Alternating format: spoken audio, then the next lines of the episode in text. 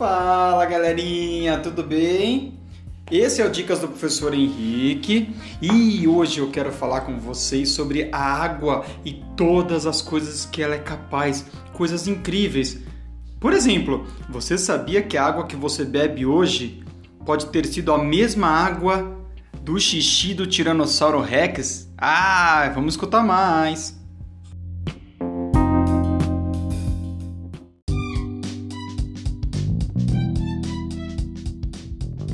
Muito bem, primeiramente eu quero saber como que vocês estão. Tá tudo bem? Estão aguentando ficar aí de quarentena? Estão tranquilos em casa, ocupando a cabeça? Que bom, porque eu tô desesperado, eu não aguento mais ficar aqui em casa. Eu quero dar aula, eu quero encontrar meus alunos, meu Deus. Eu não aguento mais ficar vendo todo mundo pela tela do celular ou tela do computador. Ai, que coisa, né? Como a gente valoriza as coisas quando a gente não tem mais, não é verdade? Eu acho que você também está com saudade da sua escola, né? Então pensa bem a próxima vez que você acordar cedo e ficar reclamando que tem que ir para a escola. Olha aí agora como ela faz falta, tá vendo? Bom, mas esse não é o assunto de hoje, não é mesmo? Eu quero falar com vocês um pouquinho mais sobre a água e coisas incríveis que podem acontecer com a água e eu tenho certeza que você nem imaginava. Por exemplo, aconteceu uma coisa aqui esses dias muito interessante. Eu tinha colocado uma aguinha para ferver na chaleira para tomar um chazinho, né? Para fazer um chazinho depois. E passaram 5 minutos, 10 minutos, 20 minutos, 25, 30. Bom, você já sabe, eu esqueci. É isso mesmo. Quando eu voltei lá para olhar na chaleira, acreditem, quase não tinha mais água. E aí eu pergunto para vocês, o que aconteceu com essa água? Ela desapareceu? Ela sumiu? Ou será que na natureza nada se cria, tudo se transforma? É isso aí. Essa aguinha, na verdade, ela se transformou.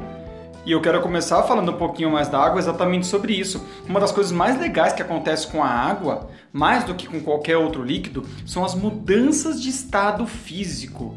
Professor Boyei, calma estado físico, é em como que aquelas moléculas se encontram naquele exato momento. Por exemplo, se tiver muito frio, as moléculas elas estão mais juntinhas e a gente fala que aquela substância está em estado sólido.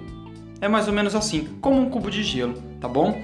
Mas professor, por que, que acontece isso? Vamos lá, eu vou explicar um pouquinho para vocês, porque isso é física. Aliás, física é uma matéria que eu fico muito triste quando as pessoas falam que não gostam, porque é impossível, física é muito legal. Não é só fórmula não, como todo mundo fala, tá bom? Tem muita coisa interessante de física. Procura lá na internet depois. Bom, o que, que vai acontecer com essas moléculas? As moléculas, elas são muito, muito, muito micro Imagina só, muito micro. Elas são formadas ali por átomos.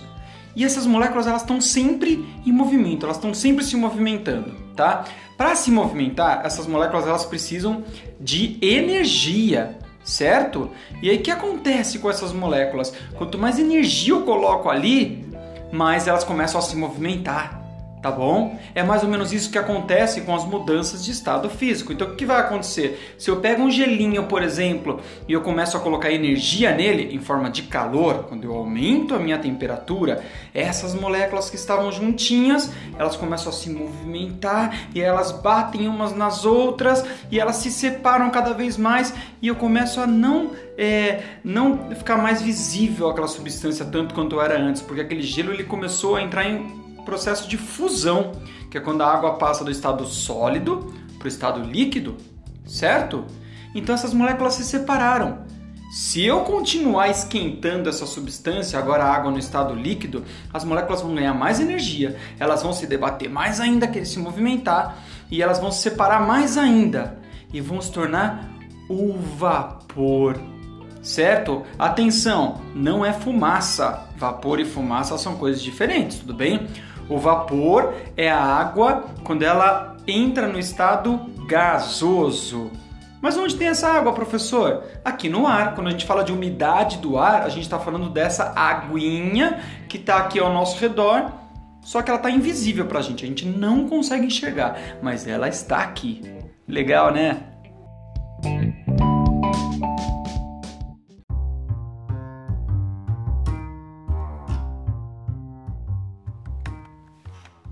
Legal, né, galera? E esse processo de mudança de estado físico da água acontece em vários locais, tanto na natureza quanto até na sua própria casa. É isso mesmo.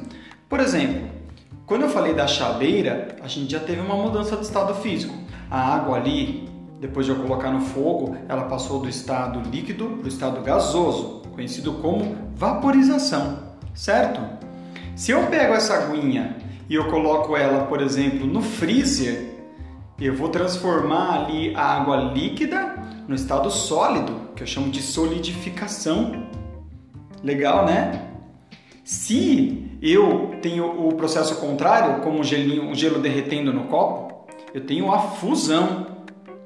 E também tem a condensação. A condensação na nossa casa acontece, ou na natureza, quando ela passa do estado gasoso para o estado líquido, tá bom? Essa é mais difícil de observar, mas ela acontece bastante. Vou dar dois exemplos para você.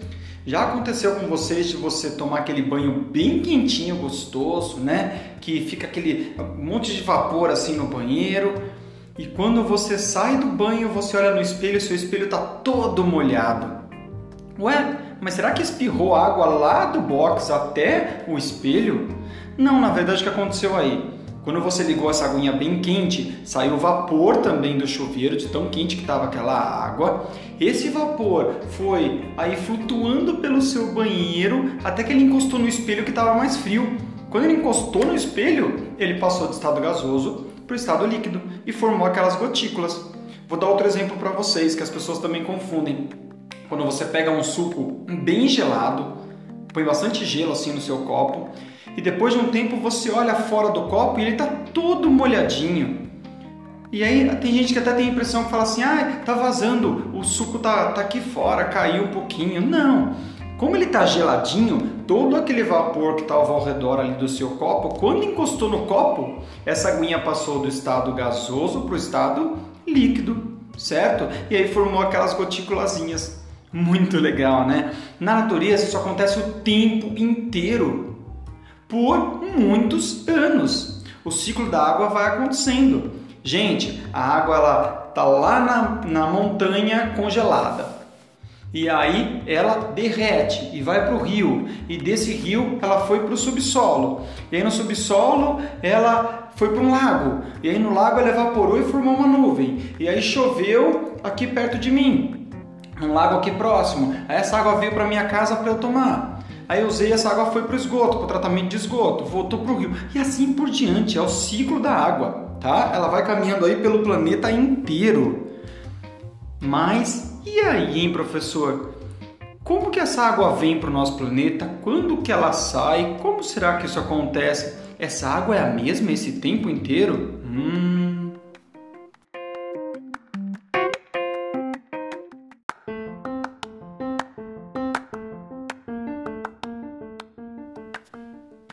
Olha que interessante, galera.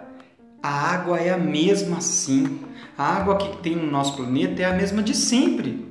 Desde um pouco depois da formação desse planeta, desde as primeiras chuvas que tiveram aqui no nosso planeta, né? Que essa água que evaporou da superfície, ela foi esfriando a superfície da Terra. Essa água, ela continua presa no ciclo da água por muitos e muitos e muitos anos. E aí eu chego no que eu comecei lá no nosso podcast Olha que interessante, essa mesma água que eu estou tomando hoje pode ter sido a água que fez parte do xixi do Tiranossauro Rex, ou de um lago que o Tiranossauro Rex também bebeu, ou ele pode ter feito parte de um uma água que um homem de Neandertal, um homem das cavernas também usou, é a mesma água. Essa água que tem aí com você pode ser uma gotinha de água que estava lá do outro lado do planeta. E aí, durante essas mudanças de estado físico na natureza, então ela evaporou, veio com uma nuvem para lá, choveu, caiu no rio, evaporou de novo, congelou numa montanha. Ela chegou até aqui no Brasil e chegou até a tua casa. Sinistro, né? Mas fica tranquilo, não precisa ficar com nojo da água não, tá? Porque isso é uma coisa também bem interessante sobre a água. Quando essa aguinha, por exemplo, ela estava lá no xixi do dinossauro e o sol bateu nesse xixi do dinossauro, É só a água que evaporou e foi lá para a nuvem, mas nenhuma outra substância. O resto do xixi, a parte, digamos assim, nojenta, ficou lá no chão. Então a natureza sozinha, ela separa a água pura para a gente. Tudo bem? Então essa água está sempre pura. Quando cai da nuvem aquela gotinha, ela é só água. Não importa de onde ela evaporou, se foi de um varal de roupa, se foi do xixi de algum animal, se foi de algum rio que tivesse um pouquinho mais sujo, o que tem na nuvem é só água. Claro que infelizmente é, sem saber disso, né, as pessoas acabam contaminando a água contaminando os mananciais, e isso causa um problema muito grande. Ah, professor, mas essa água ela não, ela não evapora e ela não se limpa sozinha? Sim, mas o problema é que algumas substâncias elas acabam mudando aí esse ponto de ebulição da água, então ela demora mais para evaporar, ou tem água evaporando demais em alguns locais, e isso vai mudando completamente esse ciclo da água no planeta. Isso gera uma mudança principal de clima. E a gente sabe quais problemas essas mudanças de clima podem trazer. É o que a gente está vendo hoje. Se você perguntar para o seu bisavô, para sua bisavó, como eram as estações do ano antigamente, essas estações eram muito mais certeiras, né? Então assim, no inverno eram ali três meses de frio mesmo, né? No verão era muito calor por alguns meses e agora não, agora já está bem misturado. Tem dia muito quente no outono, né? Tem dia muito frio no meio do verão tá bom? E aí, galerinha, deu para compreender um pouquinho mais sobre água? Que legal, né?